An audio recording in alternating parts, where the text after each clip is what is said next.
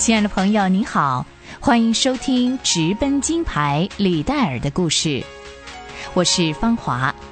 上回我和您分享到，李戴尔有幸代表英国参加巴黎奥运比赛，但是基于信仰，他拒绝在礼拜天参加任何比赛。英国奥委会为了李戴尔，破例的向国际奥委会提出请求。希望能够重新考虑那些不能够在礼拜天比赛的运动员，调整他们的赛程，让他们有机会在周间参加比赛。国际奥委会正式的答复英国奥委会，拒绝了这项请求。李戴尔只好放弃最擅长的一百米赛跑，改参加两百米以及四百米的比赛。李戴尔跑步的时候有一个习惯，那就是跑到后面的时候头会向后仰，并且随着头往后仰，逐渐的增加速度。有些眼尖的观众发现了他这个仰头的动作。哎，最后一圈了，我看这是李戴尔输定了。放心吧，他的头还没有往后仰呢。哎，赶上来了，就说吧。他一仰头就不会输了，还真的这样哎？那你知道为什么他要仰头吗？嗯，大概是跟上帝说话吧。杰尼在前半场赛程会以我最快速的速度向前跑，后半场的赛程我靠着上帝的力量跑得比前面更快，这就是我赢的秘诀。今年巴黎奥运，真希望你们能在场边看我比赛。祝你们在中国一切都好。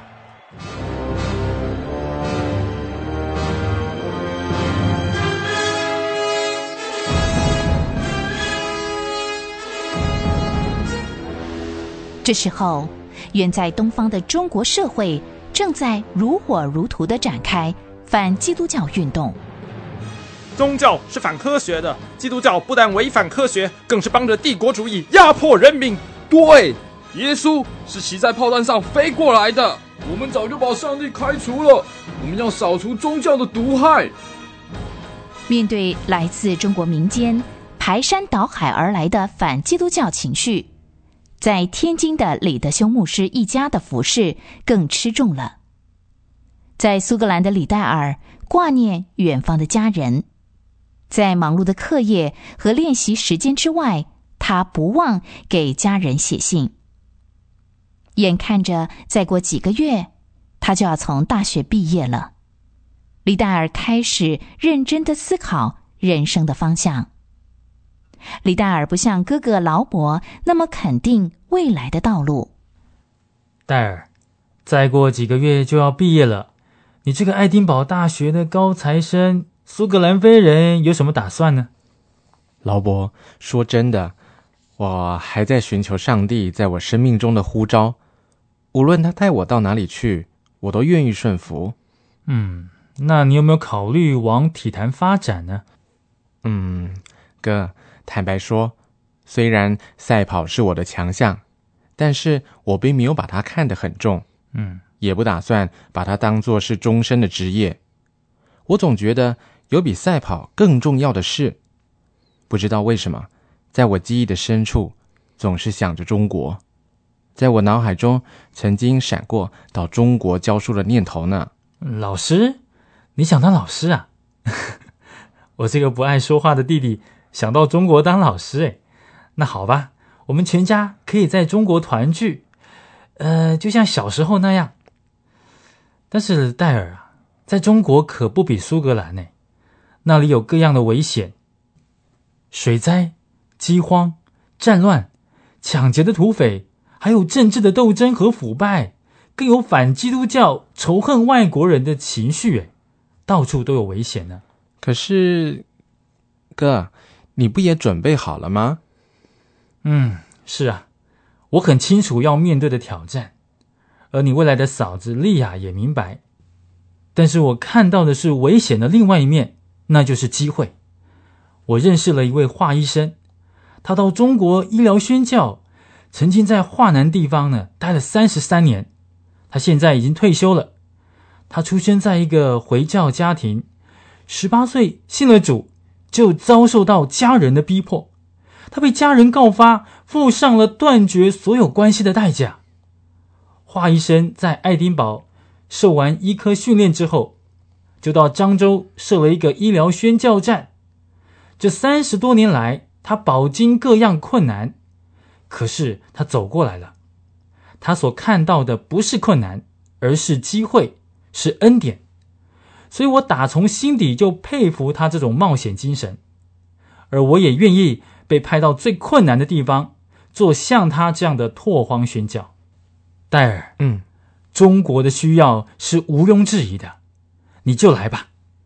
哦，对了，这件事情可不要告诉妈妈，免得他操心呢。嗯，我知道。虽然李戴尔没说，但是劳勃可能派到中国华南拓荒宣教的消息，还是传到了天津雷玛丽的耳中。哼 唉，玛丽呀，嗯。你这是怎么了？怎么了？他们要把咱们家劳勃派到华南的宣教站。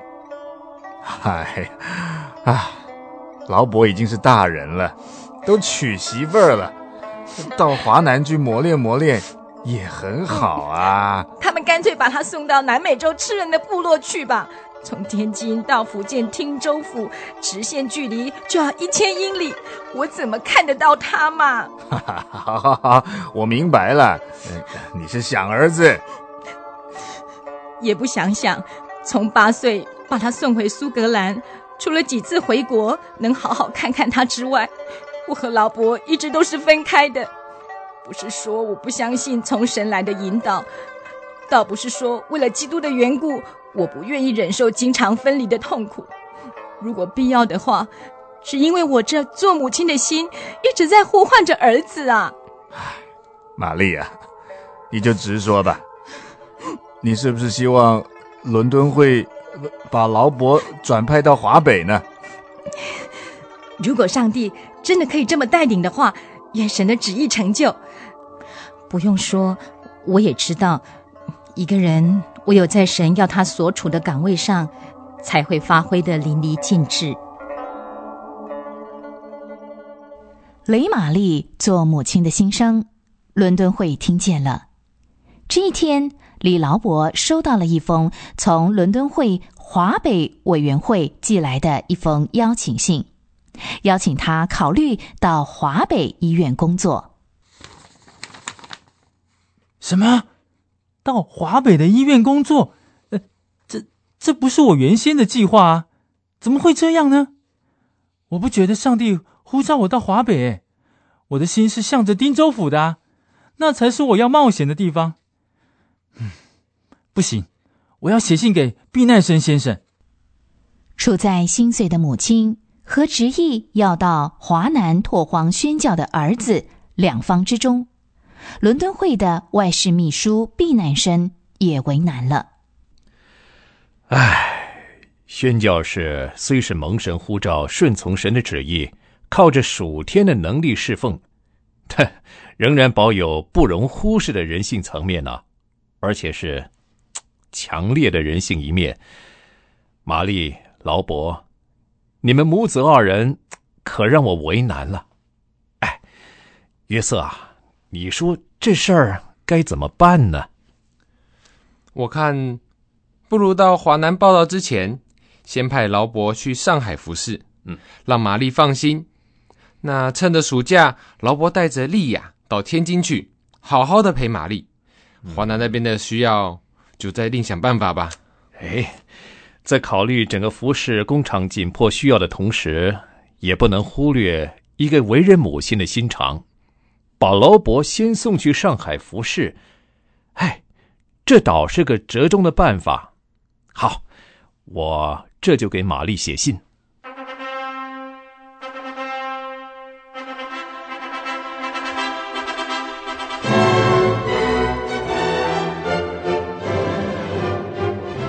九二四年五月十七日，劳勃和莉亚在爱丁堡结婚了。戴尔做了哥哥劳勃的伴郎，劳勃和莉亚预计十二月就前往中国华南拓荒宣教。至于李戴尔呢，摆在他前面的巴黎奥运是他现阶段要面临的挑战。